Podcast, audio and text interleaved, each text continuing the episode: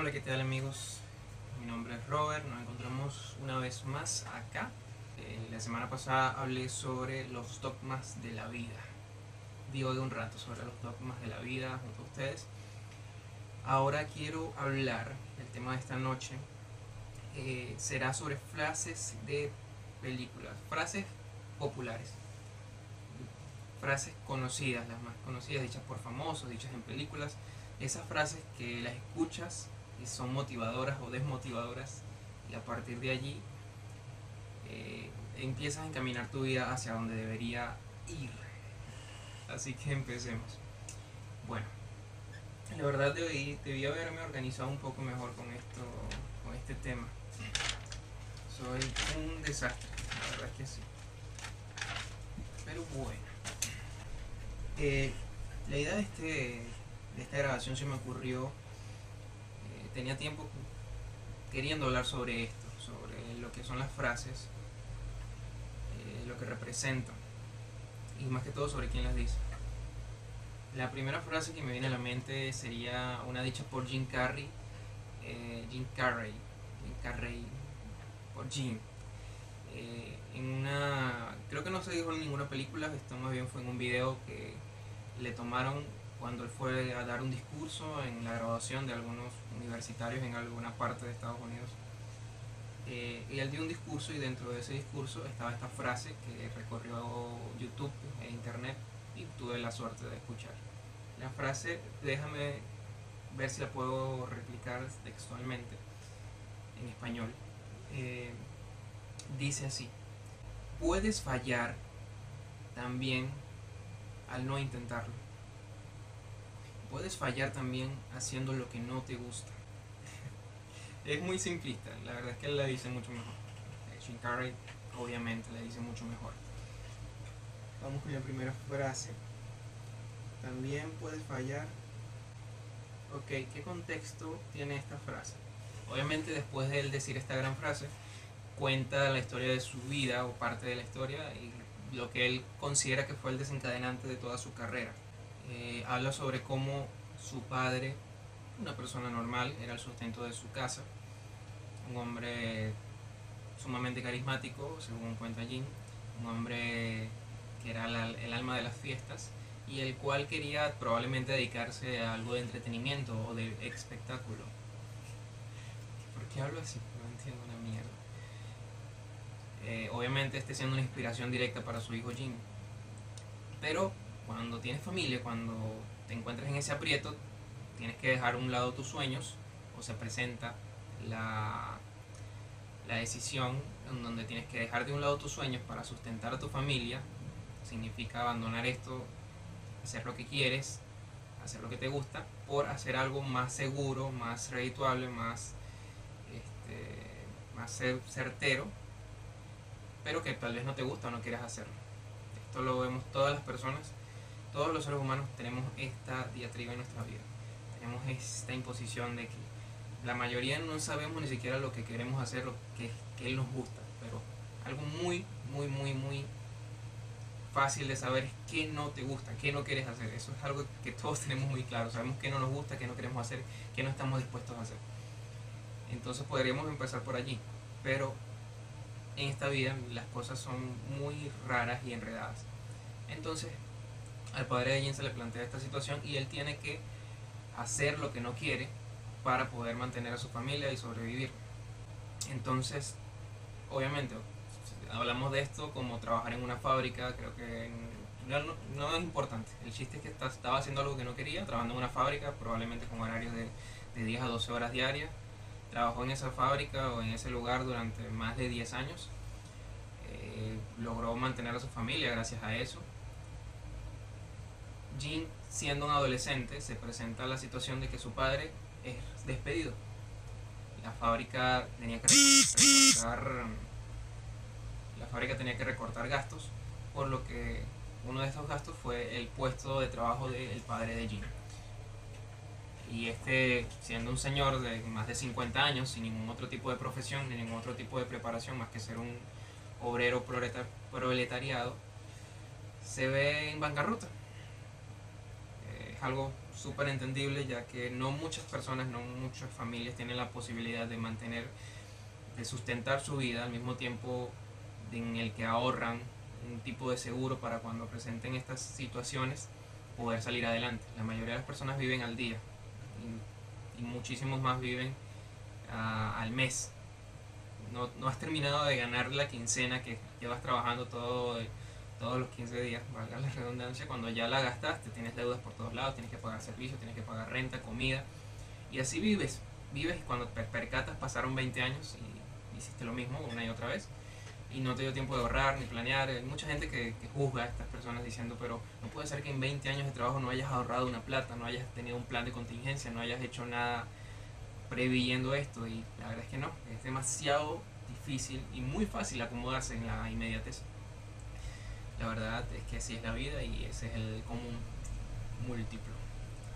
Pero bueno, el mensaje de esta frase nos dice que ahí fue cuando Jin aprendió que podías fallar haciendo lo que no quieres también podrías fallar sin intentarlo siquiera. En este caso vemos como el padre de Jin tuvo esta, eh, este cuestionamiento en donde seguía sus sueños y trataba de luchar por algo que él le gustara hacer y quisiera hacer para sustentarse así a, él y a su familia y fallar probablemente arriesgando el bienestar propio de su familia o podría sacrificar sus metas, sueños o comodidades para asegurar una, una vida digna y, vivible, una vida estable para él y para su familia. Este, y obviamente la mayoría de las personas eligen la segunda opción porque es mucho, muy muy difícil la verdad conseguir las cosas que quieres. no, no, tienes la preparación, no tienes la, la suerte, ni el, no estás en el lugar ni el momento indicado. Así que lo más fácil, lo más sensato es irse por la opción segura. La opción segura es el empleo que te están ofreciendo en el momento, el empleo que tienes actualmente, eh, quedarte en la ciudad en la que llevas toda tu vida viviendo, invertir en solamente las cosas que sabes que funcionan y que están a tu alcance, gastar solo el dinero que puedes gastar y, esto te, te, va, te va adoctrinando la vida solamente a hacer las cosas que conoces y mantenerte allí seguro. El punto es que también esto puede fallar. El padre de Jin falló perdió su trabajo, quedó en bancarrota y quedó sin una cosa y sin la otra, porque sacrificó sus sueños, sus metas, ya no podía hacerlo nada de lo que quería, ya era un hombre desgastado, un hombre deteriorado, deteriorado, deteriorado, deteriorado y ya tampoco tenía su seguridad que era su trabajo y su sustento semanal, quincenal. Así que este hombre perdió por todos lados esto le sirvió de lección a Jim, el cual podríamos decir que el hombre realmente no lo perdió todo, porque todo lo que sacrificó, todo el tiempo que se esforzó y trabajó, lo usó para nutrir a su hijo, lo usó para servir de ejemplo y sustentar la vida de ese chico, el cual creció con ese ejemplo y el cual tuvo la oportunidad y la suerte de estudiar y pensar y responderse esas preguntas que el padre nunca tuvo la oportunidad de responderse porque estaba muy ocupado trabajando.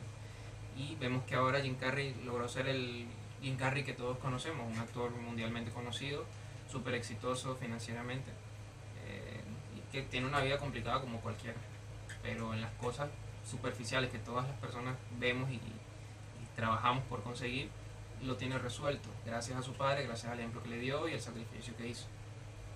Entonces este es un ejemplo muy importante, señores, señores, señores, también puedes fallar haciendo lo que no quieres. Esto tienes que tenerlo muy en cuenta. No es seguro que vayas a estar en ese trabajo donde estás determinadamente. Cualquier cosa puede cambiar enseguida. Te pueden votar, se puede hacer una reducción de personal, se puede quebrar el mercado en el que trabajas, puede ser redundante tu puesto de trabajo, puedes con el tiempo dejar de ser tan eficiente la ciudad en donde vives puede dejar de ser tan relevante. Todo, cualquier factor está constantemente en juego en este mundo y tú eres un protagonista directo de, lo que pase con, con esos factores. Así que probablemente si tienes una si tienes una meta, si tienes un sueño, si tienes algún interés y dices probablemente no debería arriesgarme. Me costó mucho conseguir este trabajo que tengo ahora me costó mucho conseguir este apartamento en el que estoy viviendo ahora. Me costó mucho aprender a moverme en la ciudad en la que estoy viviendo ahora. Me costó mucho mantener esta relación en la que estoy ahora. Me costó mucho eh, pagar estas suscripciones de, servicios de streaming que tengo ahora y tengo que ver todo lo que me propone la, la suscripción porque ya la pagué. Esto se aplica todo a la universidad, a los trabajos, a, a tu ocio. El compromiso que ofrecemos es un intercambio equitativo en donde damos algo para recibirlo. En este caso, el más común que podríamos obtener todos es estar en un trabajo que no nos gusta. Tú estás intercambiando tu tiempo y tu fuerza laboral por un ingreso y por una seguridad financiera y social. Por, ser, por poder estar en la sociedad y ser parte de ella y obtener los beneficios que te brinda la sociedad, dígase seguridad, educación, Estado, en general, todas esas cosas que nos brinda la sociedad, toda esa ilusión urbanística. El asunto es que también puedes fallar allí y nunca tienes que olvidar eso. Así que si tienes la opción de arriesgarte, siempre arriesgate. No a lo tonto, arriesgate conociéndote a ti mismo. Siempre puedes, o sea, no es que se cierren las cartas, pero poco a poco se van disminuyendo su, su efectividad. ¿A qué me refiero con esto? que si ahora mismo tienes 20 años y estás casi por graduarte de la universidad y tienes demasiadas ganas de hacer un viaje o tienes demasiadas ganas de, estudiar otras cosas o de probar algo más o, o quieres cambiarte de carrera y estás evaluando los riesgos, conócete, aprende, define bien qué es lo que quieres, define bien a dónde quieres ir y si es muy difícil esto, porque realmente es una de las cosas más difíciles de la vida, saber identificar qué quieres, qué, quién eres tú y cómo hacer las cosas que quieres hacer. Es demasiado difícil, por lo tanto te puedes ir a otra opción mucho más fácil que es a lo que ya tienes, que es saber qué no quieres hacer. Si estás estudiando derecho y no, no te llama la atención, no quieres ser abogado, ya sabes que por ahí no es, empieza a explorar otras ideas. Si estás en un trabajo en el que no te gusta ir, en el que no te gustan tus compañeros, no te gusta lo que haces, ya sabes que eso no lo quieres hacer, busca otras opciones. Es más fácil y te sirven de guía para ir hacia otras cosas que sí te gusten hacer probablemente. Así que haz esto. Si no sabes qué quieres, define bien qué no quieres y aléjate de eso y ve probando otras cosas hasta que consiga lo que quieres y, y vete hacia allá. Eh, bueno, aquí van 15 minutos, 14 minutos de video. Eh, ya planteamos una introducción y fuimos con la primera frase motivadora. Vamos a tratar de hacer cuatro secciones de 15, lo que harían 60 minutos, lo que harían posibles 3 a 4 videos para Facebook. Eh, y por cada 10 minutos trataría de sacar de 1 a 2 clips para TikTok, lo que me haría 6 por 2, 12 clips, entre 10 a 12 clips, que son muchos clips y mucha edición, pero trataré de organizarme. Ok. Segunda frase motivadora. Vamos con una frase muy buena que la ponen en cientos de videos motivacionales.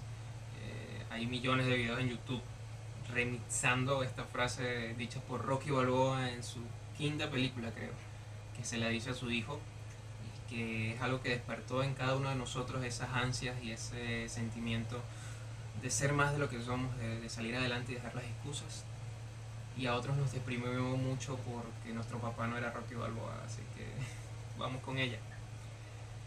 En realidad es una frase muy larga, ni siquiera la voy a escribir, pero el punto es vamos a poner simplemente frase de Rocky 5 a su hijo. Eh, bueno, el contexto eh, es la quinta película de Rocky Balboa, este boxeador supremo, eh, interpretado por Sylvester Stallone. El hijo le empieza a reclamar a Sylvester, a Rocky, porque su vida siempre ha sido una constante comparación, siempre ha sido un reflector encima de él, tratando de, esperar, tratando de que él demuestre que es digno de ser hijo de Rocky Balboa. eh, y siempre teniendo esa presión constante, siempre siendo en referencia a algo más y no siendo tú mismo por lo que este trató de apartarse lo más que pudo de su padre, sin lastimarlo, a pesar de que su padre ya estaba solo, perdió su esposa y solo le quedaba su hijo, y bueno, ya sabes cómo son los adolescentes grandotes, que nunca se vuelven adultos a pesar de tener 27 años. y más en estas urbes sociales del siglo XXI que son francamente horribles. Creo que esta película es del siglo XXI, sí. creo que se estrenó en el 2000 y algo, probablemente. Eh, pero sí, estos chicos grandotes. Entonces este le empieza, en un momento de pasión, le empieza a recriminar a su padre y le lanza todas estas cosas, a lo que Rocky, siendo Rocky, siendo el hombre alfa por excelencia, eh, nos da una lección a cada uno de los espectadores que estamos viendo la película, como si nos lo dijera a nosotros mismos, como si él nos lo, dijera a nosotros, que la vida es una mierda, que la vida es un super boxeador mamado que nos va a golpear y nos va a pisotear y nos va a destrozar cada vez que tenga la oportunidad que nos va a hacer trizas, nos va a golpear y nos dejará en el suelo apenas pueda y apenas la dejemos hacerlo y lo hará. No podrás evitarlo. Y la verdadera esencia de, las personas está en qué tanto tardas en levantarte y seguir adelante. Qué tanto te puedes preparar para el siguiente golpe. Y en algún punto seguirás cayendo, pero ya te costará muchísimo menos levantarte. Y si tienes suerte, ya podrás aguantar esos golpes y ni siquiera tocarás el suelo. Estoy parafraseando, que no me juzgues. que los cobardes siempre están buscando a quién echarle la culpa, a quién reclamarles, a quién cederles la responsabilidad de no haber sido suficiente con ellos para de no haber sido lo suficientemente fuertes para resistir esos golpes y se escudan y se quedan allá abajo compadeciéndose de sí mismos, siendo víctimas eh, y así vivirán. Y es muy fácil, demasiado fácil quedarse en ese hoyo. Sentir que todo es culpa de alguien más que si no fuera por esos esos otros, no te hubiera pasado lo que te pasó y podrías seguir adelante. O sea, tú eres genial, tú eres una muy gran persona, pero por culpa de otras personas no tienes lo que quieres, no tienes lo que mereces y no puedes explotar todo tu potencial. básicamente esto es lo que esto es lo que dice, que eso es un cobarde, una persona que se cayó y no tuvo la fuerza necesaria para levantarse y más allá de no tenerla empezó a culpar a los demás y eso es un cobarde y tú no lo eres tú eres grande, tú eres fuerte, tú tienes todo lo que se necesita para levantarse. Capaz tengas que estar unos minutos en el suelo y respirar y pensar por qué caíste ahí y compadecerte de ti mismo, pero recordando siempre que en algún punto tienes que levantarte y seguir adelante. Porque de el piso no hay nada más a donde ir, solo hacia arriba. Y bueno, esta es una frase muy buena y analizándola básicamente se, se puede poner en cualquier parte de tu vida. La mayoría de las personas pasaremos por pruebas muy difíciles a lo largo de nuestro crecimiento. Pasaremos por situaciones muy, muy, muy complejas y nuevas para nosotros.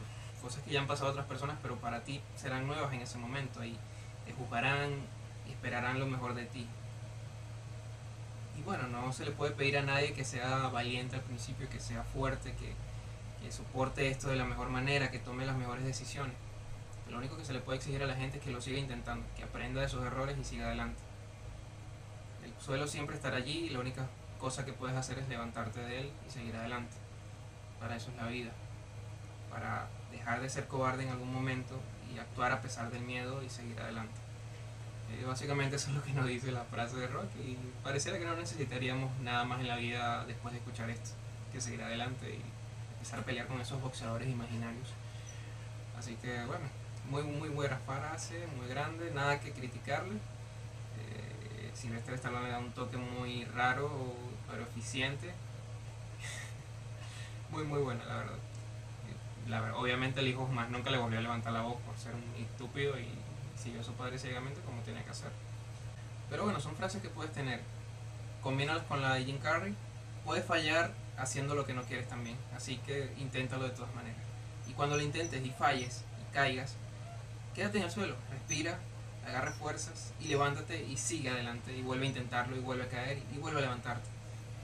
Y en algún punto de todo ese desmadre y de toda tu sangre derramada, se verá cerca tu, tu objetivo. Podrás cumplir tu sueño, podrás cumplir tu meta y ser feliz sea cual sea tu, sueño, sea cual sea tus metas. Es muy raro hablar de forma tan genérica, la verdad es que me siento como un orador motivacional barato. Pero bueno, ¿qué más puedo decir? trataré de dejar los ejemplos y parábolas al mínimo. Bueno, gente, aquí nos encontramos, segunda parte. Eh, ya nos tomamos un descanso, vamos a tomar un poco de agua. En la parte pasada nos quedamos con la frase de Rocky. Ahora vamos con un clásico que realmente no sé quién mierda lo dijo. Creo que fue Jim Morrison. No tengo idea y no lo voy a buscar. Lo importante acá es la frase, el contenido. Prefiero ser el peor de los mejores que el mejor de los peores. Eh, una frase un poco polémica. bueno, ¿qué podemos analizar de esta frase? Podemos ser el que preferimos entre ser que se prefiere preferir ser el peor de los mejores el, peor exponente de un grupo de élite la peor versión de una gama alta eh, la opción menos eficiente o preferida de una sección de lujo eso es lo que sería ser el peor de los mejores a comparación de ser la mejor opción de las peores opciones. Ser el teléfono, ser la, la opción más eficiente de la cama más baja, ser el mejor exponente de unos pésimos, pésimos exponentes, ser la... ser el... es difícil eh, tener, hilar ideas en este contexto. Eh, el, en fin es esto, ser lo menos peor, como quien dice. Eh, en el punto, en la primera parte de la oración vemos algo muy fácil de, identificar, algo muy simple. El punto es que mientras estés ya en la gama alta, mientras ya estés en en la clasificación de los mejores, en la parte buena de, de las cosas, lo que, la, manera que tenemos las personas de clasificar todo y de, y de ser clasistas, de ser este, de faccionar las cosas, de, promediar, de, de, analizar todo en base a esto, promedios, a, a cifras. Eh, nos dicta que siempre que querremos estar en cualquier posición del otro lado, del lado ganador, del lado vencedor del, mejor lado. Esto lo podemos ver incluso en una, encuesta muy... Una, unos argumentos que utilizan mucho a la hora de discusiones políticas o, en foros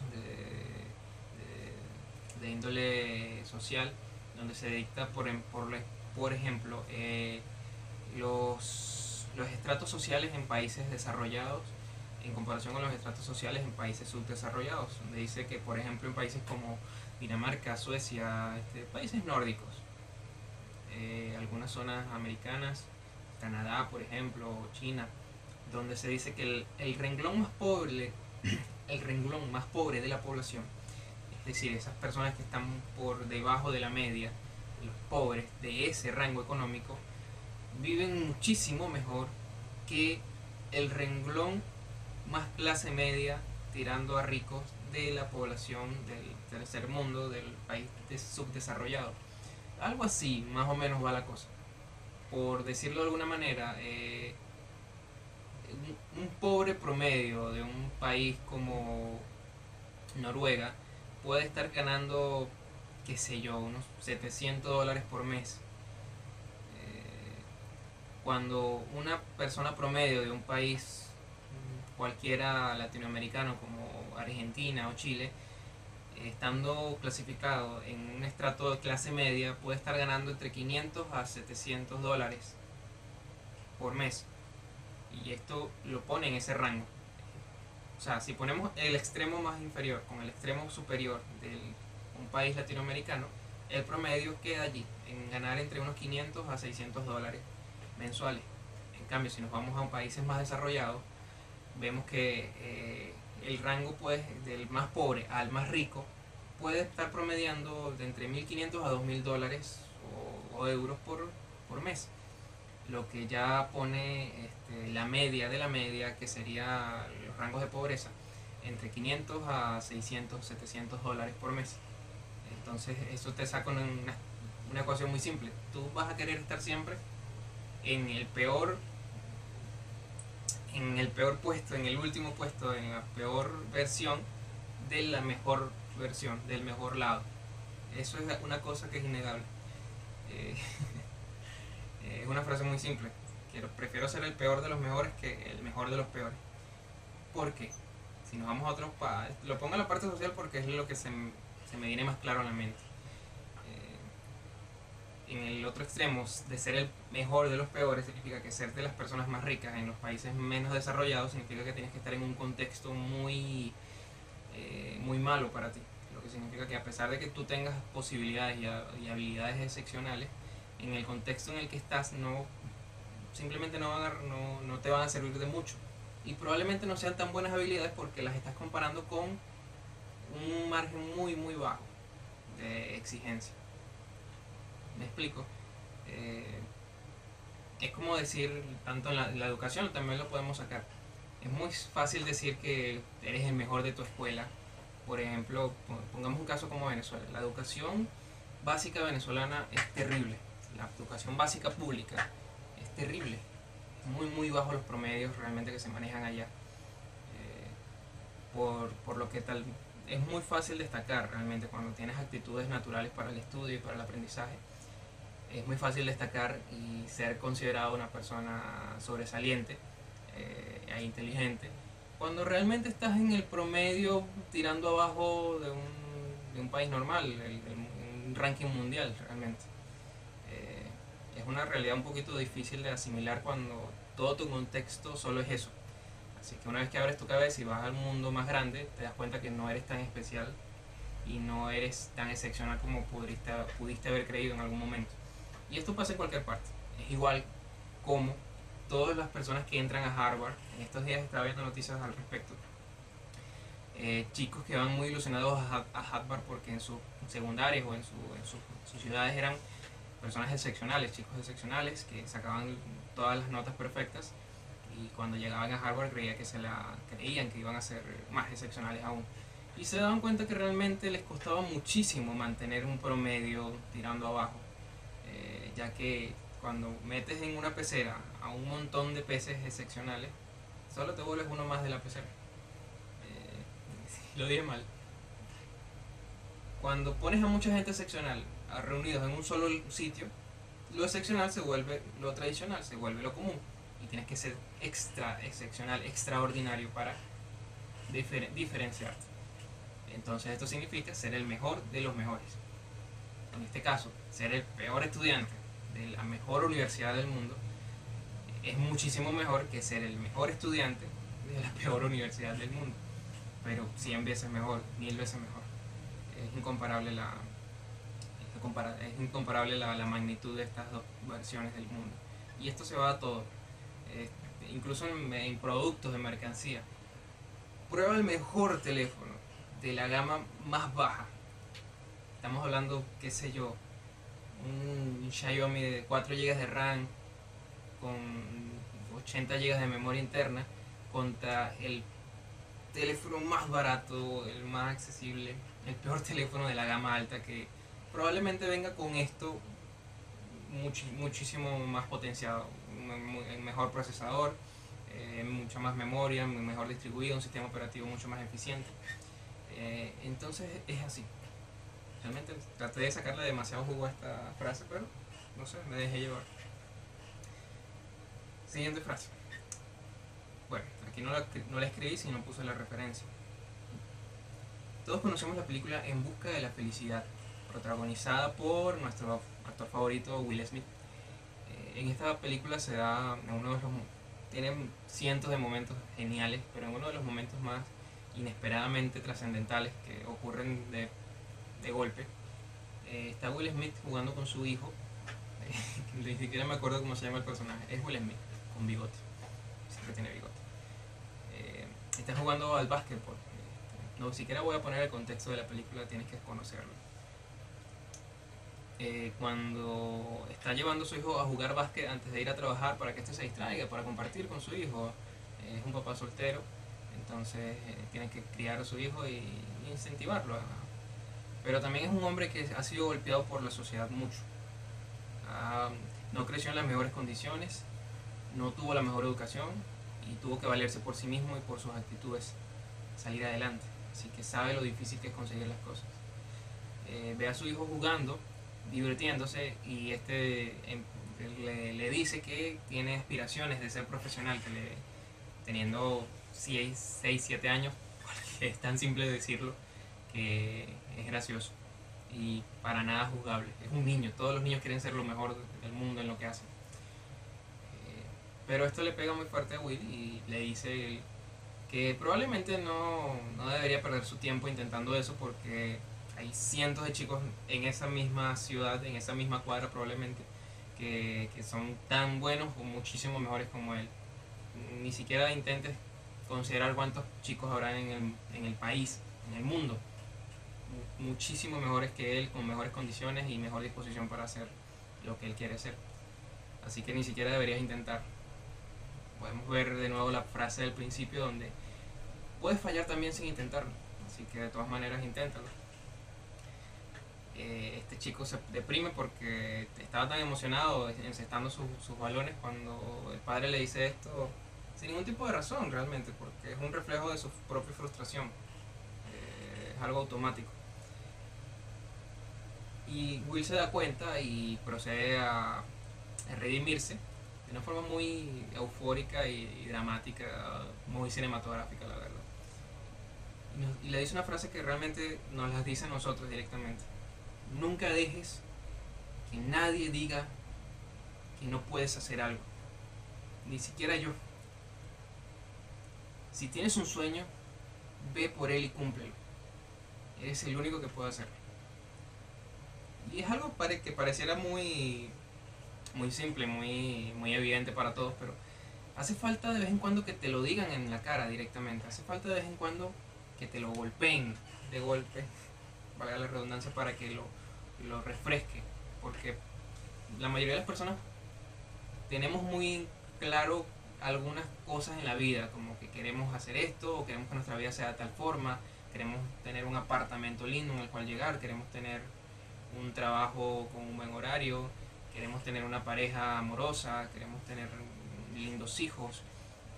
Y como que nos concentramos mucho en queremos, queremos, queremos, y imaginamos y nos ensoñamos, y en, el proceso tenemos que hacer vida, tenemos que, sobrellevar las cosas y nos vamos perdiendo en la ensoñación creyendo que ya estamos viviendo en ese sueño, pensando que en algún momento alguien llegará y nos lo dará servido en bandeja de plata, cuando no es, no es así.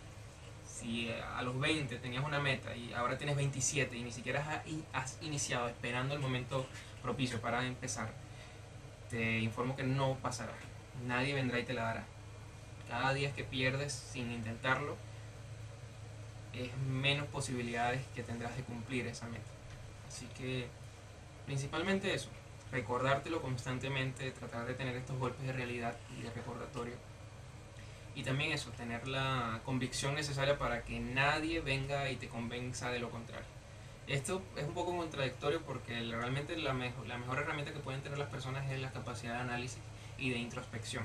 También escuchar a, tus amigos, a tus allegados, a tus compañeros. el papel de la sociedad es importante para eso, para entrar en contexto y, aprender por las experiencias ajenas. Pero también tienes que tener en cuenta que si quieres algo tienes que cumplirlo, independientemente de lo que te digan las demás personas. Eh, entonces esto queda un poco abierto a tu criterio. Puedes estar equivocado, pero no lo sabrás hasta que lo intentes.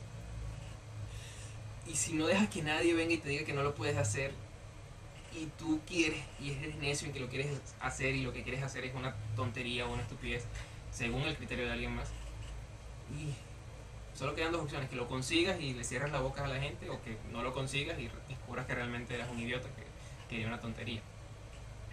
Pero bueno, este, suena muy bonito la verdad. No dejes que nadie te diga que no puedes hacer algo.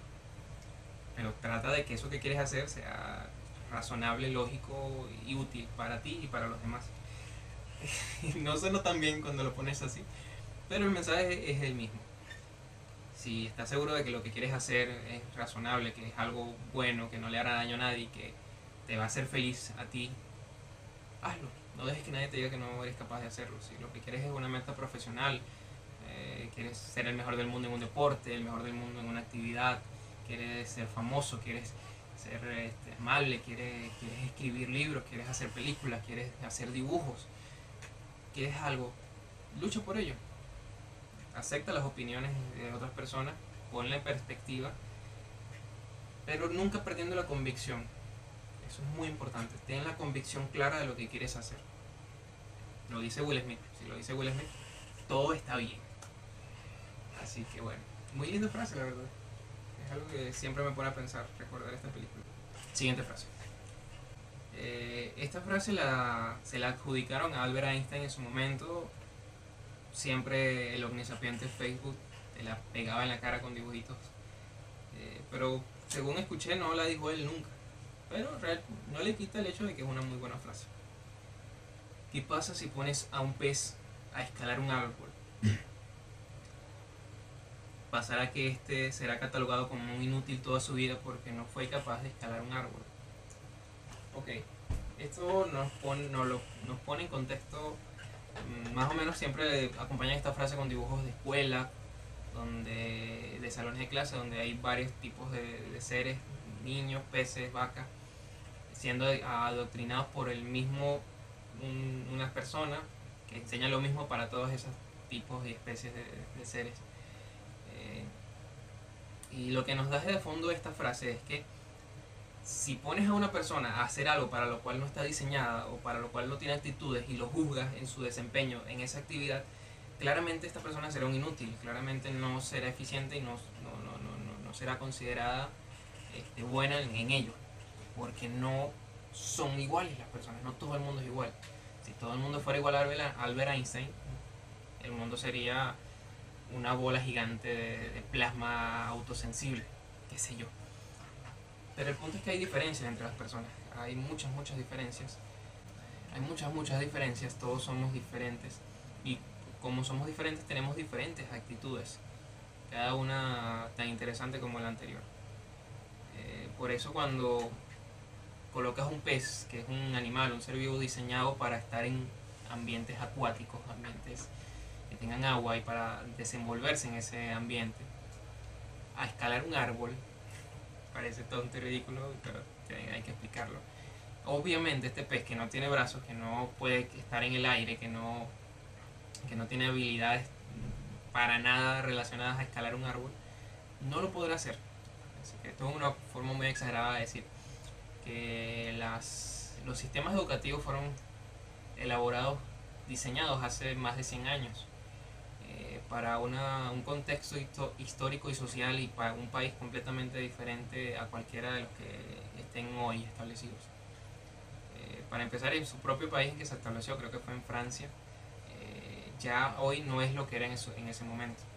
Entonces, básicamente eran sistemas educativos diseñados para sacarle el mayor provecho a, a las crías, a los, a los descendientes de los obreros de, de ese momento estaban empezando el auge industrial con las fábricas de diferentes materiales y se tenía mano de obra en abundancia. Pero se empezó a ver que se podía producir aún más. Ya no era un, problema el tener el material y la maquinaria. Ahora el problema era tener la mano de obra a disposición. Y la mayoría de esta mano de obra tenía muchos niños a los cuales alimentar y a los cuales prestar atención y educar Así que se, inició un plan educativo para adoctrinar a la siguiente generación de eh, proletariado eh, y hacer mucho más eficiente. De esta manera liberabas el tiempo haciendo una suerte de guardería para estos chicos y que así los padres pudieran ir a cumplir sus labores de obrero.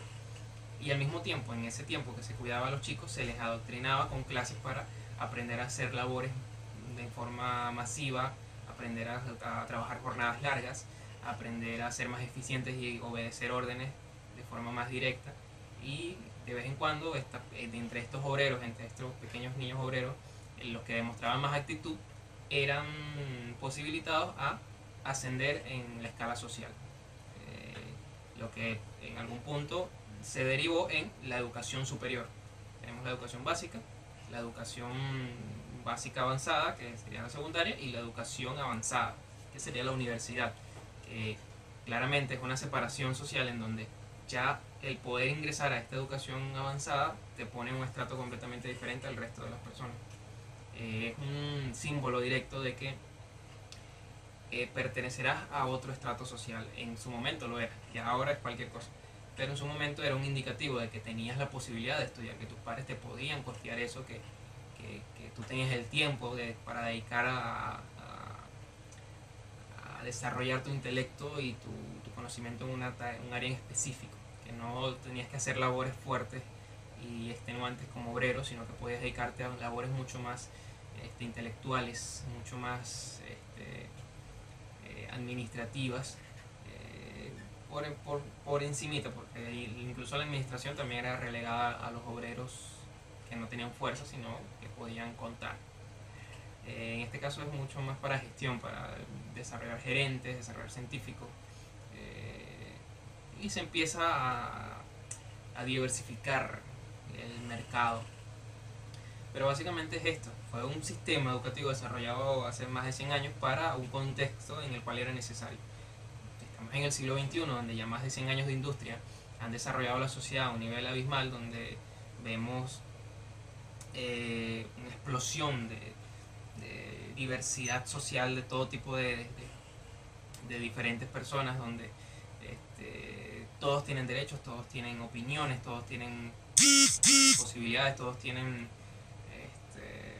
recursos en comparación con la, población de hace 100 años y donde ya esto es ineficiente.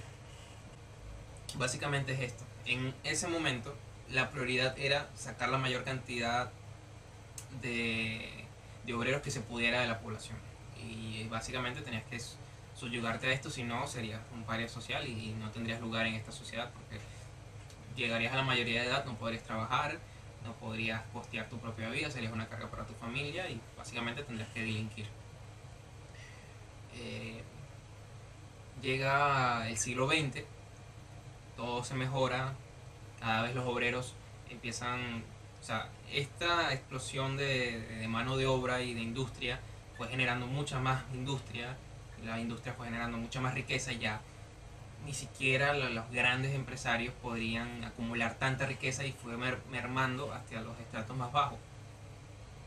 Por lo que fue, la pirámide fue derramándose cada vez más hasta que ya un obrero, en los años 20, 30, eh, sin tomar en cuenta las crisis económicas que hubieron en ese tiempo, tenía la posibilidad de jubilarse mucho más temprano, ya no tenía la necesidad de trabajar tantas horas libres e incluso algunos que mostraban actitudes después de tanto tiempo haciendo la misma labor, aprendían tanto sobre el sistema en el cual trabajaban que lo este, replicaban de forma más eficiente y de forma más, ¿cuál es la palabra? Mucho más empática.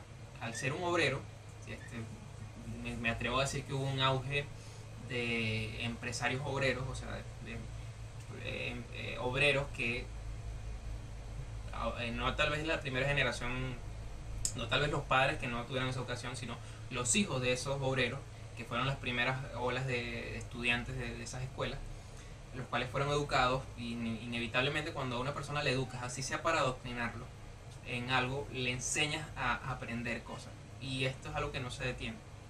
Esta persona, por muy adoctrinada que sea, alguien en ese rebaño aprenderá otras cosas que tú no quieres que aprenda y las expondrá. Y en un mundo en el cual gritaba y exigía libertad, esta libertad fue dada y esto hizo que esos pequeños niños que se volvieron obreros, obreros y aprendieron a hacer otras cosas además de ser obreros, crearon empresas que fueron mucho más este, eh, empáticas con sus empleados, le dieron más oportunidades, empezaron las, las, leyes nuevas en los congresos a flexibilizar las horas laborales, se empezaron a crear sindicatos, por esta ola de nuevos obreros con exigencia de derechos.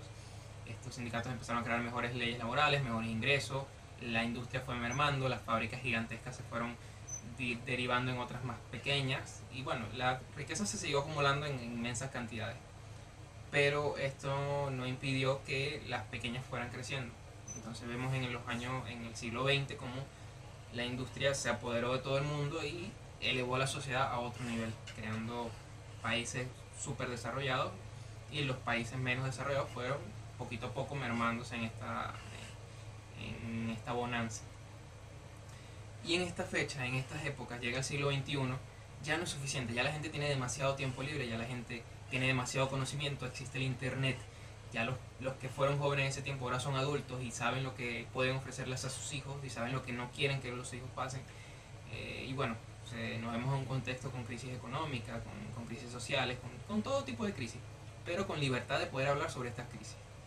Y puede ser malo, puede ser bueno, pero el punto es que hay una nueva exigencia, que ya no es la educación tradicional que nos, que nos ofrecían. Ya no pinta meter a 30 niños en un aula a ser adoctrinados por una sola persona durante 8 meses al año.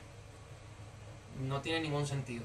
Tal vez tenga un sentido para los estratos más bajos, que los cuales no pueden cuidar a sus hijos porque tienen que trabajar jornadas muy largas, pero cada vez se van reduciendo estas cosas. Entonces la idea es ir mejorando para que desde arriba vaya mermando hacia abajo. Ya no tiene sentido esto, no, no tiene sentido meter a un niño 8 horas diarias en una escuela. Eh, son jornadas muy largas para un niño, lo que le enseñas es a eso, a, no a apreciar su libertad y su tiempo. Lo enseñas es que si ya desde pequeño, desde los 5 o 6 años, lo estás metiendo en un sitio donde no quiere estar o, o, lo obligas a estar a pesar de que quiere estar allí, no tiene como la opción de no estar, tiene que estar allí.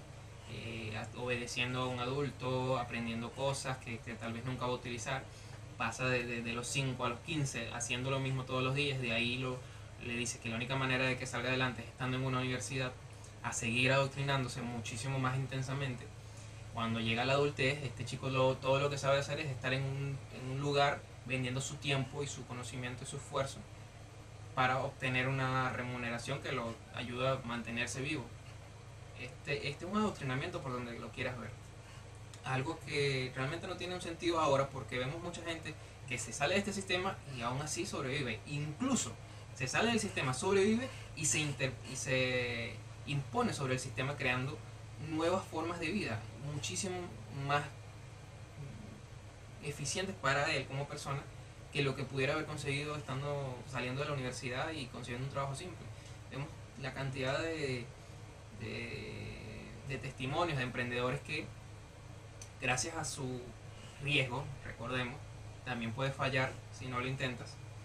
Así que gente que se arriesgó, lo intentó y lo logró, porque después de caer siguió adelante, se levantó superó su miedo lo consiguió.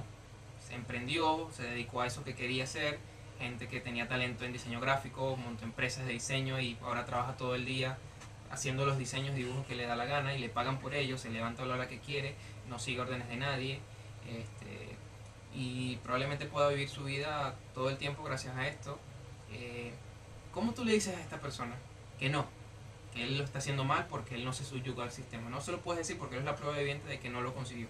Ahora, el punto no está en decir que estos son en decir que estos son excepciones del sistema, eh, del sistema, sino porque cada vez son menos excepciones y son más reglas.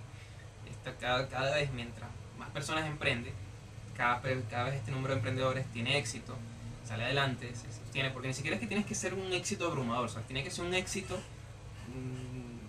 sostenible, un éxito que te permita eh, subsistir y ya está, con eso ya sales ganando, porque no estás sacrificando todas tu, tus horas del día, toda tu semana. El mes está dividido en 30 días, de esos 30 días son, traen 4 semanas y esa semana trae 7 días. De esos 7 días a la semana, 5 tienes que dedicarle al trabajo y incluso a veces 6. Tienes que trabajar de lunes a sábado en ocasiones. De, esa, de esos 7 días, cada día tienes que trabajar de 8 a 10 horas diarias. ¿Ok?